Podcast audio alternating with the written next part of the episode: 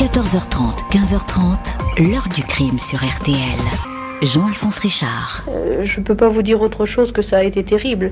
Je crois que c'est une situation dont on ne ressortira jamais. La case, comme on disait, la case, qu'est-ce qu'elle n'avait pas fait? C'est une chose inqualifiable. Bonjour, une jeune femme trop indépendante, trop moderne, trop libre. Une femme mariée qui se moque du candidaton et qui aurait des amants.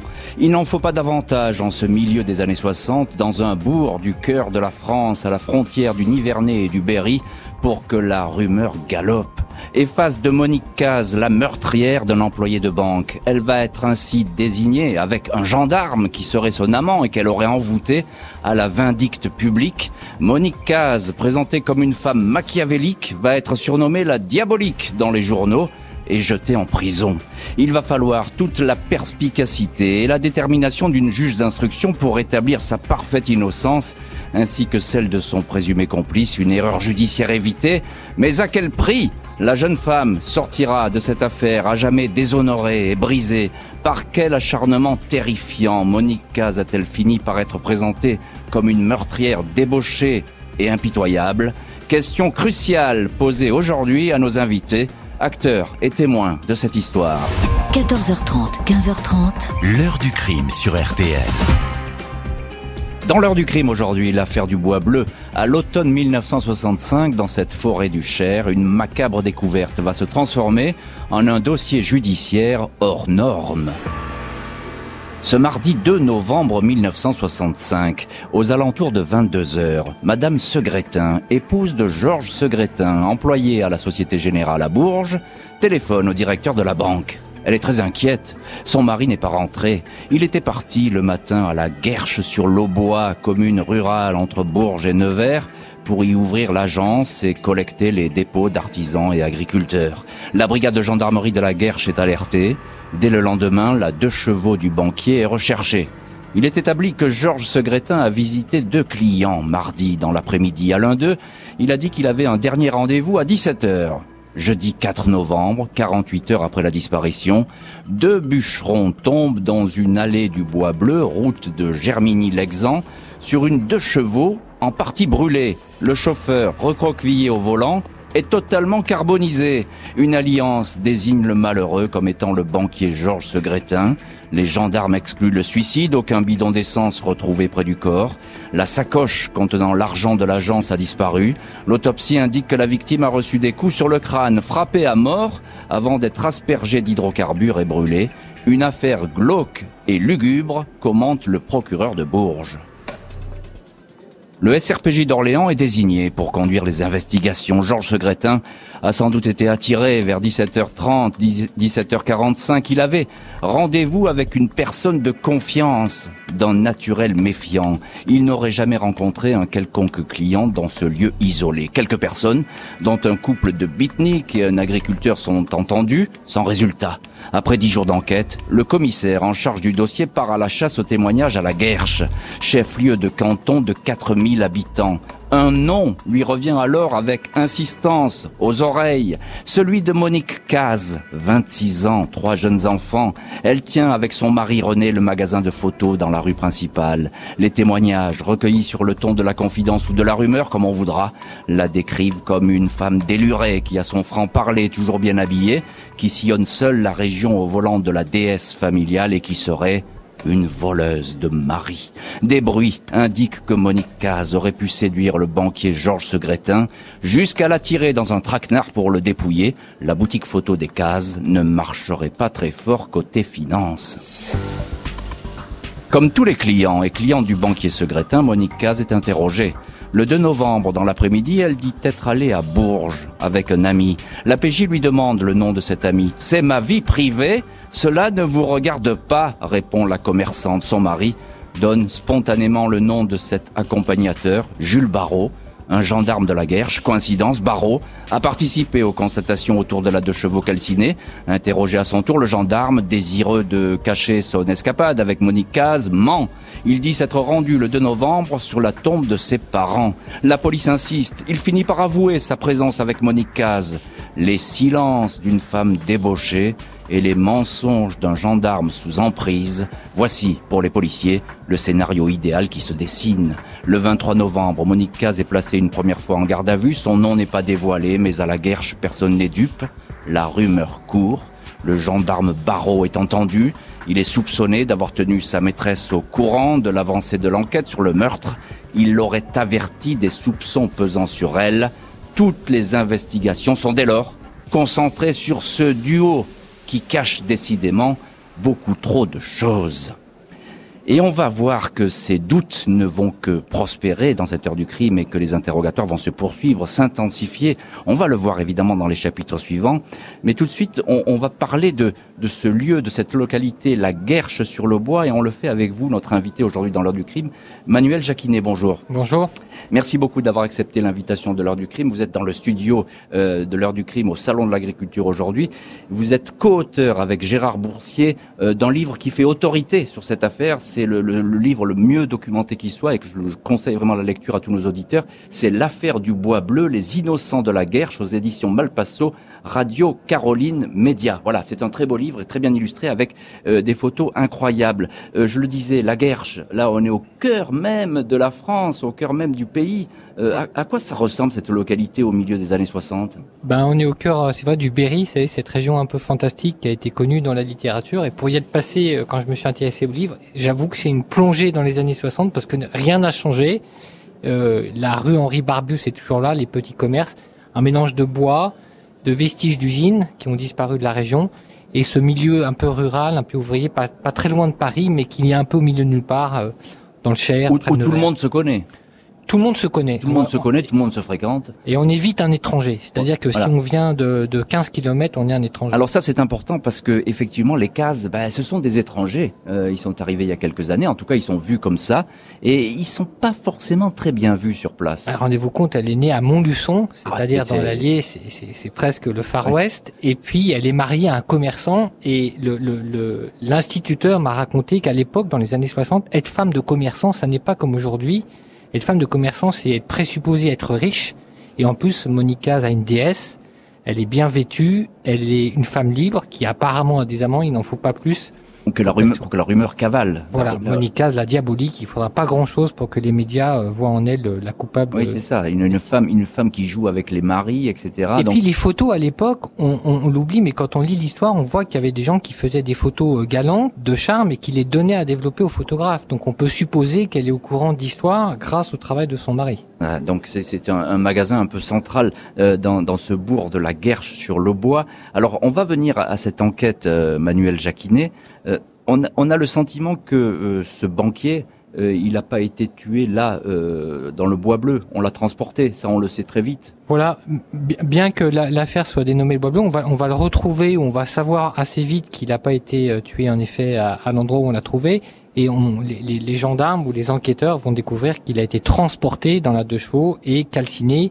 On l'a mis, on a mis le feu à son corps à un autre endroit que l'endroit où il a été, où il aurait été tué. Il était euh, menacé, ce banquier, ou bien c'est un, c'est un employé de banque un peu lambda? En fait, c'est un directeur d'agence de la Société Générale, comme quoi banquier est un métier euh, en fait assez dangereux.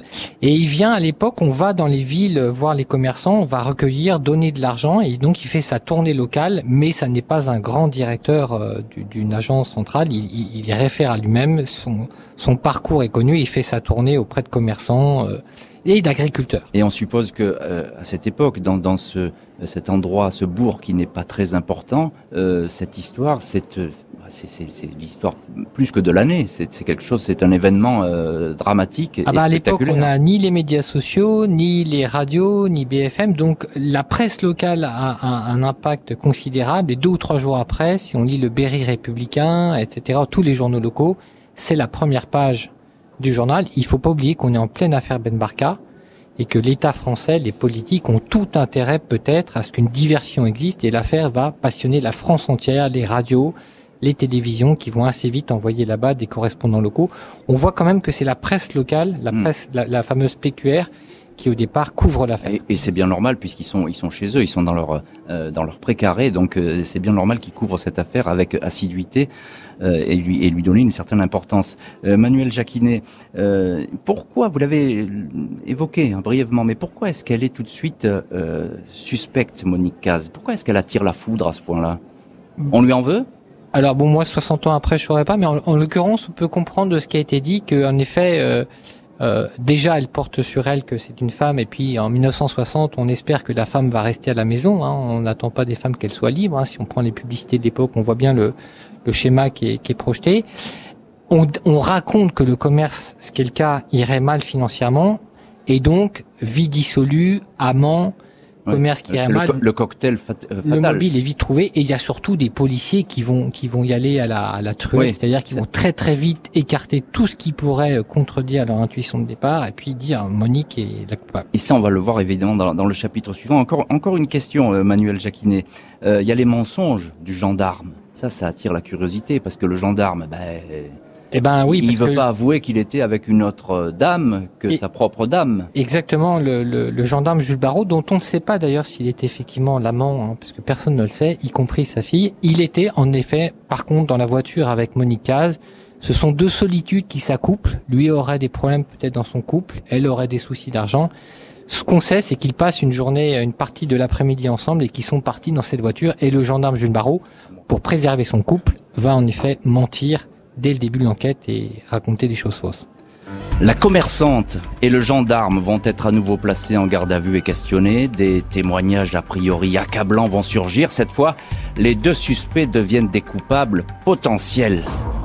17 janvier 1966, un peu plus de deux mois après l'assassinat brutal du banquier Georges Segretin, le gendarme Jules Barrault est placé en garde à vue. Le lendemain, c'est au tour de Monique Caz de faire à nouveau face aux policiers. Une témoin affirme avoir vu avant le crime la voiture de la victime devant chez les Caz, stationnée juste à côté de la Peugeot 403 du gendarme Barrault et de la petite Volkswagen de Monique, la preuve évidente que ces trois-là se connaissent et se fréquentent. Monique Caz dément toute relation avec le banquier et toute implication dans sa mort. Elle est interrogée jusqu'à 4 heures du matin, parfaitement à l'aise face aux questions des enquêteurs.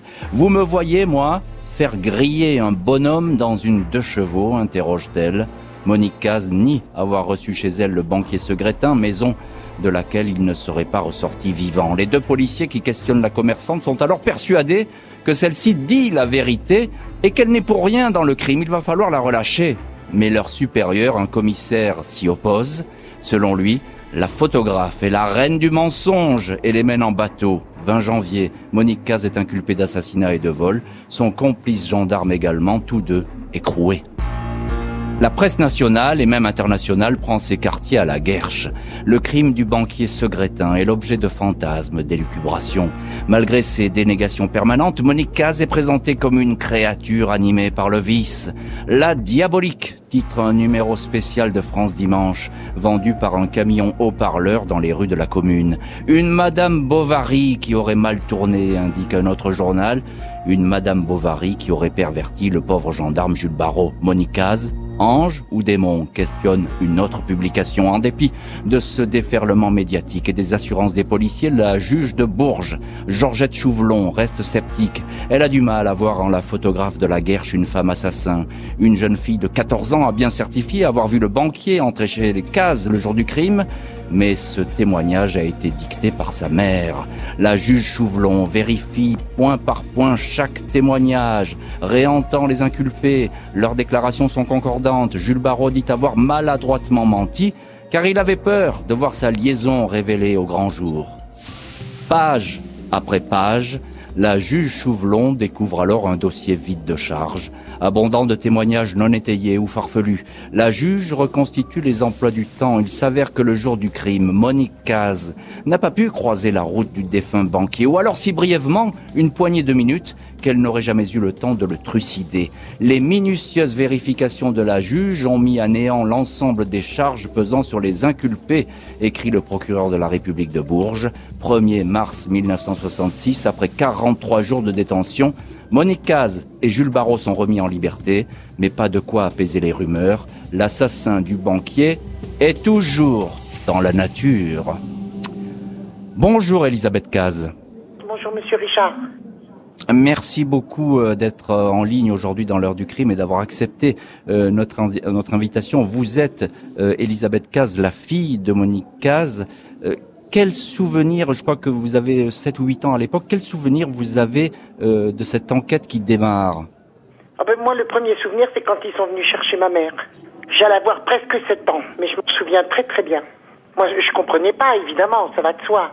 Mais je me souviens du nombre de personnes dans la maison et que ma mère a été emmenée, que moi je m'accrochais à elle, qu'on me repoussait et que ma mère était emmenée. Qu'est-ce qui vous dit votre père à ce moment-là? Rien du tout. Mon père nous a jamais rien dit. Il a essayé de nous confier euh, à la famille, personne nous a voulu. Et donc on a été placé euh, en orphelinat. Et quand il nous a mis à l'orphelinat, je me rappelle très bien, euh, il nous a dit que ma mère était hospitalisée. Elisabeth Caz, ce sont des témoignages de, gens du coin qui ont mené votre mère en prison? Ah ben de toute façon, euh, il y a eu, un, mélange de pour et contre. Il y a eu un mélange que ma mère avait été euh, qu'on avait payé très cher pour qu'elle soit libérée, qu'elle avait des connaissances, qu'elle avait des relations, que il euh, n'y a pas de fumée sans feu. Ça, c'est la, grosse, grosse phrase qui revient éternellement. Il n'y a pas de fumée sans feu. Alors, Elisabeth Caz, lorsque votre mère est, innocentée, euh, quel souvenir vous avez de cette femme qui revient à la maison? Qu'est-ce qui a changé chez elle? À tout. On n'a jamais eu la même vie. Ma mère qui se qui se voulut enfin ma mère s'est voulue forte et euh, elle a donné extérieurement une image de femme forte et de femme qui voulait tenir tête à tout le monde. À la maison elle s'effondrait davantage et on a eu une vie euh, aussi bien extérieurement qu'intérieurement euh, bousillée hein bousillée hmm. de toute façon nous quand on est revenu à la guerre je, on était considérés comme, comme, on était des enfants de dollars, des enfants d'assassins. Donc euh, personne ne voulait. Hein. À l'école, on était humiliés, battus, on n'était pas reçus, on n'avait plus de famille, mes parents n'avaient pas d'amis, euh, mes grands-parents ne voulaient pas, les oncles et tantes non plus. Donc vous savez, ça a quand même été euh, compliqué. Euh, alors, euh, Manuel Jacquinet, euh, co-auteur avec Gérard Boursier de l'affaire du Bois Bleu, les innocents de la Guerche. on entend ce, que dit Elisabeth Caz, c'est très touchant d'ailleurs, hein, c'est cette espèce d'histoire qui n'a cessé de poursuivre cette famille. à l'époque, il y a une juge d'instruction, Madame Chouvelon, qui s'occupe du dossier, et c'est grâce à elle finalement que que l'affaire ne va pas aller plus loin pour Monique Caz. Oui, rien n'est jamais certain. On croit toujours qu'il y a les bons, les mauvais. Et là, en l'occurrence, on a une juge d'instruction qui est l'une des premières en France à exercer cette, euh, cette tâche, cette mission. Oui, c'est vrai qu'à l'époque, c'est, c'est pas fréquent. C'est, très très rare. Euh, c'est une mademoiselle. Elle n'est pas mariée. Elle va se, elle va être emmenée entre guillemets dans une vision de l'affaire par des policiers pas très scrupuleux, et elle va avoir le courage et la rigueur de reprendre tout à zéro. Euh, ce, qui est quand même une euh, quelque chose de très fort parce qu'elle va contre euh, l'affaire vite réglée et elle va tout reprendre malgré les beaux témoignages et elle va les faire sortir de prison et elle va rester d'ailleurs toute sa vie très très liée à Monica. Ça c'est passionnant, c'est-à-dire que cette affaire va la marquer. Mm. Elle quittera ensuite le dossier puisqu'elle va le filer, elle va le donner pardon à un autre juge d'instruction et jusqu'à la fin de sa vie, elle va conserver la relation avec Monica. Il s'est passé quelque chose entre ces deux femmes manifestement. Oui, en tout cas, elles se sont comprises et puis euh, Madame Chouvelon, la juge, elle voit bien que ça cloche, que ça marche pas. Et il y a quelque chose de tout de même très très important, c'est que euh, il y a des policiers qui disent euh, elle n'est pas coupable cette femme. Ils le disent presque tout de suite. Mais mais il y a d'autres policiers qui ne les croient pas. Et exactement. En fait, ce qui est passionnant dans cette affaire, c'est que personne n'est dans son rôle. Il y a évidemment ceux qui ont intérêt à ce que l'enquête soit vite faite, et que ce soit chez les policiers, chez les juges, dans les médias, il y a des points de vue dissonants. Les points de vue dissonants viennent pas toujours de ceux qu'on aurait pensé. On va voir que Détective, le magazine Détective, va être le premier à dire qu'il y a des doutes. Voilà, avec hein des doutes, alors que tout le monde dit non, il n'y a pas de doute. Et en effet, dans les policiers, il y a des gens qui considèrent que les témoignages sont bâclés. On va voir plus tard que Ernest Rodrigue, le vrai coupable, a été vu et entendu dès les premiers jours, mais que le témoignage a été invalidé. Et ça, on va en parler effectivement parce que de, ce témoignage qui a un petit peu filé entre les doigts, en tout cas, on n'y a pas accordé une grande importance, alors que ça méritait sans doute mieux. Euh, vous le disiez, euh, Manuel Jacquinet, la presse, elle est impitoyable. La diabolique, la, la, femme qui envoûte euh, des hommes. On entend tout, l'appât du gain, euh, elle profite de, de, leur fortune, etc. Ça va très loin. Elle est d'autant plus impitoyable qu'il y a même un camion qui va être, euh, enfin, qui va permettre de vendre le fameux France Dimanche au haut-parleur, donc dans la dans la ville où tous ces gens-là vivent. le, le France Dimanche est vendu à la criée. Et il faut, il faut rappeler que la presse, et notamment les journaux, sont les seules façons d'informer avec la télévision. Hein, L'ORTF à l'époque, hmm. je pense qu'il doit y avoir une ou deux chaînes. Donc ils vont en effet la, la, la diaboliser, ils vont la condamner, et ça, ça restera pour toujours, puisqu'en effet, on peut, n'y a pas de fumée sans feu, il n'y a pas d'article qui est écrit sans qu'on... C'est ce que dit Elisabeth Caz, hein, pas de fumée sans feu.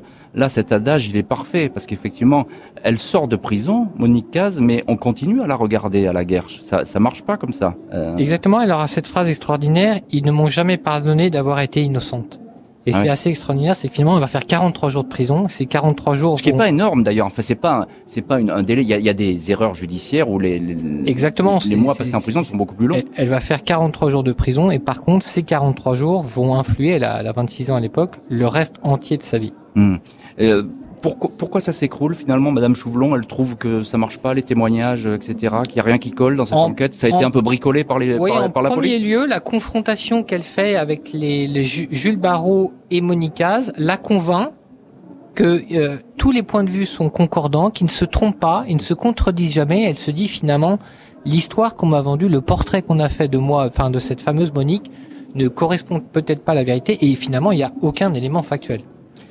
La commerçante et le gendarme libre, l'enquête va devoir repartir sur d'autres bases. Le dossier est à nouveau passé au crible et un homme déjà entendu va attirer l'attention. 9 octobre 1966 à 9h du matin, Ernest Rodrigue, 45 ans, ouvrier agricole qui exploite la ferme du Pré des Monts à Luny-Champagne, près de Bourges, est interpellé par la police. Il avait été interrogé dans les jours suivant le crime de Georges Segretin. Les inspecteurs qui l'avaient entendu avaient trouvé son profil intéressant, mais la hiérarchie n'avait pas donné suite à un possible deuxième interrogatoire. Les suspicions étaient alors focalisées sur Monique Caz et le gendarme Barrault. Il apparaît que Rodrigue est endetté jusqu'au cou Juste avant l'assassinat, il était sur le point d'être déclaré en faillite. 24 heures après le début de la garde à vue, Ernest Rodrigue avoue il a tué pour l'argent. Pour cela, il a imaginé un piège. Le 2 novembre, il s'est rendu à l'agence bancaire de la Guerche pour y remettre un chèque de 1000 francs. Il a prétexté avoir oublié le chèque et invité le banquier à passer après 17 heures chez lui à la ferme. Là, il l'a frappé à la tête avec une barre de fer. Il a conduit la deux chevaux avec le corps jusqu'au bois bleu, a aspergé sa victime d'essence, a parcouru 15 kilomètres à pied pour rejoindre une autre ferme où il vit avec sa femme. Celle-ci l'a vu rentrer couvert de boue. Il a répondu qu'il avait fait une chute. Dans la sacoche, il a récupéré 20 000 francs. Il avait l'air fatigué, oui, mais enfin, avec un alibi, moi je l'ai cru. Mais je ne peux plus rien dire. On peut toujours dire un alibi, on peut toujours trouver quelque chose à dire. On n'aurait pas pu croire qu'il cachait tout ça. 17 mars 1967, Ernest Rodrigue est renvoyé devant une cour d'assises. Les faits sont accablants, d'autant plus que le cultivateur semble avoir prémédité son geste et organisé son guet-apens. Le 25 octobre 1967, Rodrigue sauve sa tête de justesse aux assises. La peine de mort n'est pas prononcée. La cour et les jurés lui accordent des circonstances atténuantes. Il est condamné à la perpétuité. Et voilà donc pour les aveux circonstanciés et très précis de Ernest Rodrigue, Manuel Jacquinet, euh, l'un de nos invités aujourd'hui dans l'heure du crime, et co-auteur avec Gérard Boursier, je le rappelle, du livre L'affaire du bois bleu, les innocents de la Guerche. Euh, on aurait pu quand même l'arrêter euh, plus tôt, ce, ce Rodrigue là, ce premier interrogatoire. Les, les policiers, ils étaient sûrs qu'il était en plein dedans. Oui, Jean-Marc Théolaire, qui est le, le, fameux chroniqueur judiciaire du Monde, qui va suivre le procès, raconte qu'en fait tout sur Ernest Rodrigue est présent dès le début de l'affaire. En fait, simplement, vous savez, comme Platon qui dit qu'il faut se retourner pour voir le soleil, en fait, les policiers n'ont pas regardé au bon endroit. Ils, Le soleil, c'était Monique Caz, alors. Voilà, le soleil, c'était Monique Caz. Et en fait, euh, il est là dès le début. Il y a même un, un, un témoignage, plutôt un compte-rendu d'interrogatoire, de, où il parle de lui en disant l'homme dont la glotte avait bougé. Ah, et dès le début, il est là. Et c'est simplement parce qu'on va enfin s'emparer euh, de son témoignage et puis qu'on va essayer de regarder quel est son alibi qu'on va découvrir qu'il a un alibi, qu'il habite dans le coin, etc., etc., et qu'il aurait pu très bien euh, comment dire, euh, faire ce crime. Et il a une déesse aussi. Il faut oublier que dans cette histoire, il y a des oui, voitures. il y a des traces de pneus, c'est ça Voilà, il y a des traces de pneus, et donc les, les traces sont celles d'une déesse, et donc Caz est une déesse, et Ernest Rodrigue a également une déesse. Donc, en tout cas, il, il avoue, hein, il va, il va pas tenir très longtemps. 24 face, heures à policier, voilà, 24 heures, il, il va tout déballer. Euh, c'est qui Ernest Rodrigue C'est c'est une brute épaisse? C'est un, un homme des bois ou? Euh, alors moi, je l'ai pas connu personnellement, mais a priori Moi non C'est un un métayer, c'est quelqu'un qui loue des terres, qui est endetté parce qu'en fait il a il a les yeux plus gros que le ventre, c'est-à-dire qu'il a pris plusieurs exploitations qu'il doit gérer. Il a également des amants, hein, des maîtresses plutôt. Il leur offre des parfums et donc, du coup il ne s'occupe plus beaucoup de ses affaires. Il est connu pour être un mauvais payeur euh, auprès d'un certain nombre de fournisseurs. Donc il y a tout, toutes Donc, les le- raisons. Le, mobile, c'est l'argent. Le mobile, c'est l'argent. hein, Le mobile, voilà. c'est l'argent. Puis surtout qu'il y a, il y, a, il y, a, il y a un mobile, mais il y a rien qui l'empêche. Oui. Vous voyez, on se dit, il faut, faut quand même tuer quelqu'un avec une barre de fer. Faut, on a le temps, Oui, c'est puis il a, tout, il, a, prémédité. il a tout calculé, il a mis la table dans un certain sens, ce que vous racontez dans votre livre. hein. Exactement, il a, il, il, l'a mise, il, a, il a tout prémédité jusqu'au moment où il l'accompagnerait. Il a 15 kilomètres à faire à pied quand même pour avoir le temps de Dans la réfléchir. boue, etc. euh, Ouais. Il va tomber dans un fossé. on, enfin, on- on a peu conscience quand même de la violence de ces faits divers à l'époque. Et quand on les, quand on les étudie, on se rend compte que c'est, on parle toujours de violence aujourd'hui. C'était une époque aussi violente. Hein. Oui, tout à fait. C'est ja- c'est jamais mieux avant. Hein, il faut pas croire. hein. Voilà. Il y- avait de la violence et effectivement. Et là, le, meurtre, il est particulièrement sordide avec cette, euh, ce, banquier que l'on va brûler, carboniser dans sa voiture. Euh, la scène est, est- est épouvantable. Il y a une chose passionnante, c'est qu'en même temps, il va envoyer des Voilà, courriers. j'allais vous poser la question parce que vous le racontez très bien dans votre livre. Euh, il envoie, euh, alors qu'il n'est pas encore inquiété, il envoie un courrier pour dire, euh, en gros, euh, le gendarme et euh, la photographe, ah, ils sont innocents. Exactement, c'est le corbeau qui voudra disculper le coupable qu'on a trouvé, dont il sait lui qu'il est innocent. C'est passionnant parce que on sent qu'il est torturé par le doute quand même, c'est-à-dire qu'il a tué Ah, Il a quelqu'un. un fond d'humanité. Voilà. Ouais. Et en fait, c'est ça, c'est Faust, hein, quand même Faust à la campagne. C'est il a tué, il a tué pour de l'argent, mais il voudrait quand même pas qu'une autre ou d'autres aillent en prison. C'est peut-être pour ça d'ailleurs qu'il va avouer assez vite. Mais Est-ce que c'est pour ça qu'il a eu des circonstances atténuantes au procès? Parce qu'à l'époque, on le rappelle, il faut quand même bien le préciser, euh, la peine de mort, elle existe, hein, et, et euh, ça plaisante pas du tout euh, aux assises dès lors qu'en plus c'est une personne qui a autorité, un banquier, c'est pas n'importe qui. Euh, donc est-ce que c'est ça qui a fait pencher peut-être la balance en sa faveur? Ben c'est vrai que finalement la, la juge Georgette Chouvelon, elle a évité la guillotine à Monicaz et puis lui il va disculper. Il, il a eu une enfance très compliquée. Hein, euh, il vient d'un milieu de cultivateur euh, dur et a priori on voit que les, enfances n'étaient pas toujours très heureuses. On n'avait pas tout le confort. Et en effet, c'est quelqu'un d'un peu rustre, euh, brutal, mais qui n'est pas enfin, il a une forme d'humanité, sur Ernest Rodrigue. Monique Caz, présente à la cour d'assises lors du procès, fait mine de se désintéresser des débats. Son sort devrait être réglé, mais les rumeurs ne vont jamais vraiment cesser de la poursuivre. Cette erreur judiciaire a brisé ma vie et celle des miens, s'était exclamé Monique Caz dans la salle de la cour d'assises où était jugé Ernest Rodrigue. Pas d'excuse du côté des policiers qui avaient mené des investigations à charge, deux commissaires qui avaient même fait pression sur l'épouse du banquier décédé pour qu'elle déclare que son mari avait été envoûté par la photographe de la Guerche. Mais Madame Segretin n'avait pas cédé. À Monique Caz, elle est d'ailleurs la première à lui souhaiter de retrouver la paix. Le temps, je suppose, vous aidera à oublier. Malgré la condamnation de Roderick, les Caz se retrouvent dans la position de pestiférés.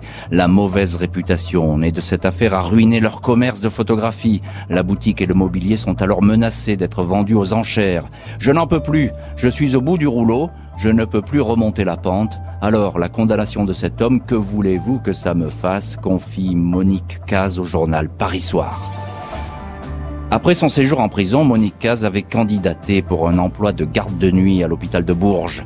D'abord accepté, puis finalement congédié. L'hôpital de Nevers refusera de l'embaucher car craignant des réactions défavorables qui seraient désagréables pour elle et pour l'établissement. Les rumeurs, c'est comme les odeurs. Elles vous suivent partout, indique celle qui avait été surnommée la diabolique. Et malgré euh, ces rumeurs, malgré ces soupçons, Manuel Jacquinet, euh, vous qui connaissez parfaitement cette affaire, euh, il reste à la guerre chez les cases. Ils, vont pas bouger de, ce lieu. Moi, j'avoue que c'est quelque chose qui m'a passionné, qui m'a envie, enfin, qui m'a donné envie d'éditer ce livre. C'est pourquoi, quand, votre vie a été à ce point-là endommagée, dans une toute petite commune, on a envie d'y rester. Donc, je ne sais pas si le livre apporte un, un aimant définitif de, de, de, de, réponse à ça. La sœur de Babette Caz est partie à Bourges, pas très loin, elle s'est éloignée, et Elisabeth Caz habite à 100 mètres de l'endroit où tout s'est passé, elle tient une brocante. Ironie de l'histoire, il y a parfois des gens qui rentrent dans sa brocante et qui lui disent ça marchera jamais, savez votre commerce ici. Ici, c'est passé des choses horribles. Et comme elle est un peu malicieuse, elle leur dit incroyable. ah bon, qu'est-ce qui s'est passé? Oui. Eh bien, justement, on, on l'a dans cette heure du crime, Elisabeth Caz, donc euh, la, la, fille, euh, la fille de Monique Caz. Euh, Elisabeth Caz, on, l'a dit, c'est grâce euh, finalement à la juge Chouvelon et à son courage euh, que l'affaire n'est pas allée plus loin. Ah c'est elle qui a sauvé ma mère. C'est elle qui a repris l'enquête à zéro et qui a dit il y a quelque chose qui colle pas. C'est elle, personne d'autre.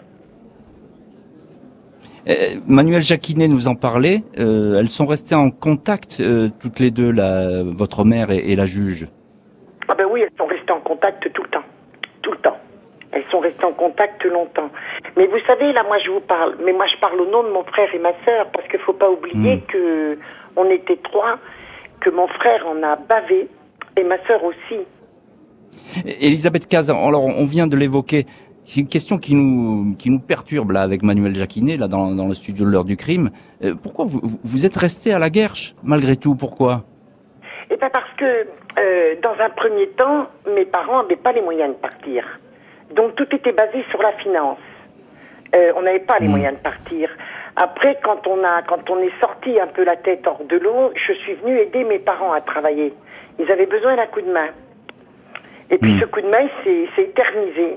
Et, puis voilà, les années passent vite les années qui passent vite et pourtant cette histoire elle est toujours présente. Vous l'avez dit, Manuel Jacquinet, euh, toujours présente dans cette localité euh, de la Guerche. Alors évidemment, on comprend bien que pour Monique Caz, c'est une vie totalement fracassée. On, est d'accord. Euh, elle ne s'est jamais remise de cette épreuve.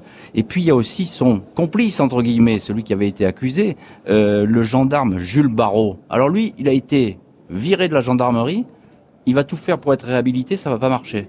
Exactement. finalement, l'histoire oublie complètement les autres protagonistes de, de, de l'affaire. Le, gendarme Jules Barrault, bah, qui a été obligé d'avouer à sa femme que de temps à autre, il allait se promener avec une autre, et lui, on, il, va, il va disparaître de la gendarmerie, et on n'a plus de traces de lui après. Et, mais il va essayer d'être réhabilité, je crois. A priori. Moi, dans le dossier judiciaire qu'on a pu consulter avec Gérard Boursier, il y a, y, a, y a, pas grand-chose là-dessus, mais on sait qu'il va essayer de le faire, et on ne sait pas ce qu'il en est finalement devenu.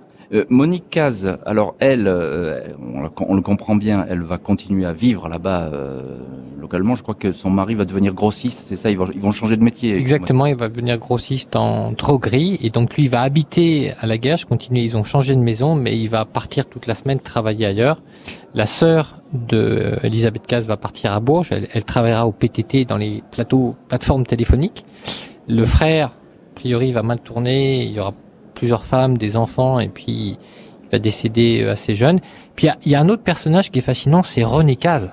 Hmm. Parce que le René Caz, c'est le mari. Et oui, parce que lui, il a, il a tout enduré finalement dans cette histoire. Et, quel est son rôle? Il a, Ils vont continuer de s'aimer jusqu'à la fin. C'est ça qui est fascinant. Et il est spectateur de cette histoire? Exactement. En fait, c'est l'homme effacé.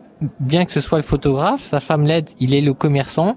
Et c'est un personnage central, finalement, à qui on donne peu la parole et qui, qui restera aux côtés de sa femme jusqu'à la fin, puisqu'il va mourir. Euh, oui, euh, ils vont de, de, façon très rapprochée. Euh, encore une dernière question, Manuel Jacquinet.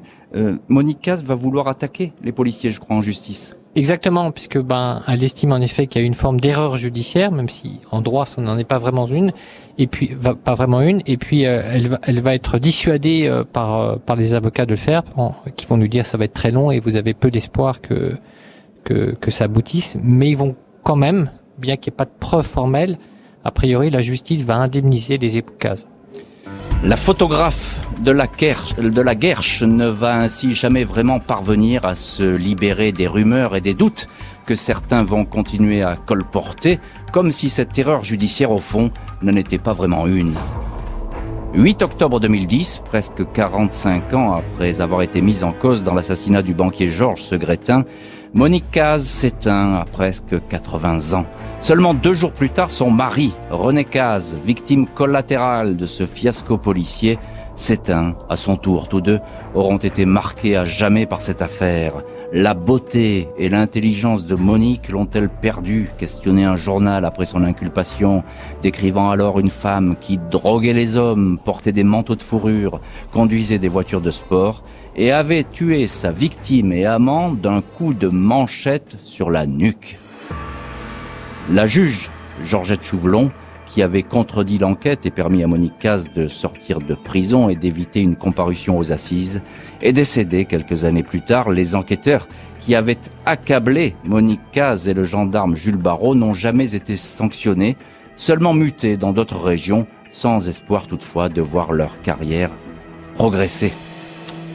Manuel Jacquinet, vous êtes l'un de nos invités aujourd'hui dans l'heure du crime, co-auteur avec Gérard Boursier du livre L'affaire du bois bleu, les innocents de la guerre. C'est un très beau livre, très bien illustré avec des photos incroyables euh, de l'époque. C'est vraiment un, très très bel ouvrage.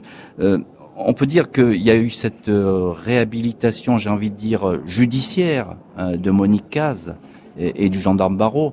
mais il n'y a jamais eu de réhabilitation morale. C'est-à-dire, il n'y a jamais eu d'accompagnement. on l'a laissé un petit peu se débrouiller toute seule. Oui, à l'époque, apparemment, il n'y avait pas de cellule psychologique de soutien.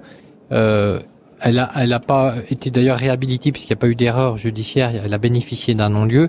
Et ce qu'on voit en effet, c'est que pendant les 40 ou 50 ans de sa vie ensuite, eh ben, cette affaire va lui, va lui traîner euh, au basque. Et elle, ses enfants, sa famille seront toujours endommagés par ce qui a été dit dans les journaux. Il y aura bien des tentatives puisque tous les grands quotidiens français, les grands magazines, Elle, Le Nouvel Observateur, Le Monde, un peu tard, on va dire, feront des très beaux articles. Cinq colonnes à la une fera également une émission remarquable. elle va être, euh, à l'époque c'est rare d'ailleurs, c'est une émission de reportage, cinq colonnes à la une qui compte beaucoup avec des grands journalistes et elle va être interrogée. Oui. Exactement, c'est très très rare. L'émission est d'ailleurs euh, passionnante, on la, on la voit sur les archives de l'INA. C'est d'ailleurs ce que je voulais entre guillemets faire avec Gérard, c'était que ce soit un beau livre. Finalement, est-ce que dans un livre, grâce à des belles photos, des jolies couleurs, est-ce qu'il y a une forme de réhabilitation? Euh, C'est un tentative de contribution, c'est raconter l'histoire, raconter qu'ils ont survécu à tout ça. C'est une façon de contribuer entre guillemets à, à, ce que ça à, sa réhabilitation, bien sûr. Et, je pense que c'est assez réussi. Il y a des photos, je le disais, qui sont euh, tout à fait inédites et incroyables, notamment euh, qui, que vous avez eu grâce à Paris Match. Euh, Exactement, que je remercie dire, voilà, hein, voilà, c'est un photographe de Paris Match qui a fait tout un reportage sur cette famille Caz à l'époque photos qui n'avaient qui n'ont jamais été publiées hein, dans le magazine. C'est une ironie, c'est que finalement ils envoient un très grand photographe, Georges Géry, et, et on comprend pas pourquoi ils n'ont jamais été publiés. Donc on comprend qu'une autre actualité a supplanté celle-là, et, et, là on a pu les retrouver et les éditer. Euh, Elisabeth Caz, fille de Monique Caz, on discutait avec Manuel Jacquinet euh, de cette impossible réhabilitation morale. On peut dire que jusqu'au bout, elle a porté cette histoire, votre mère, et ça vous a d'ailleurs poursuivi aussi, euh, Elisabeth Caz. Ah ben moi, moi personnellement, je suis restée à la guerche, mais on m'a collé la réputation sulfureuse de ma mère, alors que j'étais une toute petite jeune fille.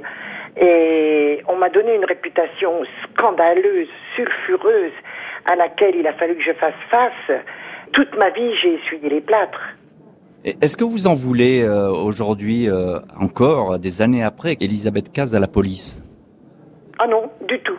Ma mère m'a appris euh, surtout, surtout, c'est pas parce qu'une personne est responsable qu'on va, qu'on va, voilà, un chien vous mord, on va pas détester tous les chiens de la terre. Non, non, non, hmm. non, non, non, non, absolument pas. Alors ça c'est bien vu, un chien qui mord, on va pas détester les chiens de la terre. C'est effectivement ce que vous dites, Elisabeth Caz, c'est du bon sens pur. Est-ce que, encore une question, Elisabeth Caz, il, reste des traces de, de, de cette histoire encore euh, sur place? Il y en aura toujours. Vous savez, les endroits où a dormi Jeanne d'Arc sont marqués d'une pierre. Dans ce village, il ne s'est passé que ça. Dans les chaumières, le soir, euh, souvent, s'il y a une histoire à raconter, c'est celle-là. Hein. Les gens préfèrent mmh. nettement ce qui est scandaleux vous prenez quelqu'un qui fait un acte théorique, ça durera trois jours. Quelqu'un qui fait scandale, euh, ça, ça le collera toujours. Euh, pourquoi, Emmanuel Jacquinet, pourquoi cette histoire elle est encore si présente dans, ce coin du centre de la France? On, l'a dit, hein, entre Nevers et Bourges, euh, dans cette région qui était d'ailleurs industrielle à l'époque, on l'a un petit peu oublié, mais euh, cette, ce bourg rural, pourquoi c'est encore si présent? Vous disiez tout à l'heure qu'il y a des gens qui font encore allusion à, à l'affaire. Alors, je, crois que c'est dû au fait que les gens déjà bougent pas beaucoup, ils continuent de vivre sur place, ils se racontent les histoires. C'est un monde encore rural où il reste des traces du monde rural et donc on se raconte des histoires. Il y a un mode euh, de l'histoire orale. Puis peut-être que c'est le Berry fantastique, hein, donc il se passe. C'est le pays des sorciers, comme on dit. Bah, voilà, donc euh, en fait, et puis si vous y allez, je vous invite à y aller, aller à la brocante. C'est vraiment une région incroyable. La brocante d'Elisabeth Caz, hein, voilà. parce qu'elle tient une brocante. Voilà, et on a voulu que le livre soit vendable là-bas, enfin soit qu'on puisse le trouver là-bas, parce que quand vous quand vous rentrez dans la Guerche, bah vous êtes dans un autre monde. Et ça, je trouve que c'est beau en France, c'est-à-dire que vous pouvez prendre votre voiture il y a tellement d'endroits où il y a une rivière, un bois, et vous vous dites, tiens, on, est dans on est dans le fantastique. C'est une marque indélébile sur place cette histoire. Elle est elle s'est pas effacée en tout cas. Bah, hein. C'est rare en matière criminelle. William Reverdio, qui est le, fils, le, donc le petit-fils de Monicaz, raconte que quand il a quand il a enfin quand il a exercé des, des petits boulots euh, de restauration, etc., etc., on lui parle. Ah, tu es le fils de la case. Et là, arrête de servir comme si il, devait faire quelque chose pour lui parce que 50 ans après, euh, euh, il, s'est des choses. Quoi. Tout à fait incroyable et étonnant. Merci beaucoup Manuel Jacquinet et Elisabeth Caz d'avoir été les invités de l'heure du crime aujourd'hui. Merci à l'équipe de l'émission, Justine Vignot, Marie Bossard à la préparation, Boris Pirédu à la réalisation. L'heure du crime, présenté par Jean-Alphonse Richard sur RTL.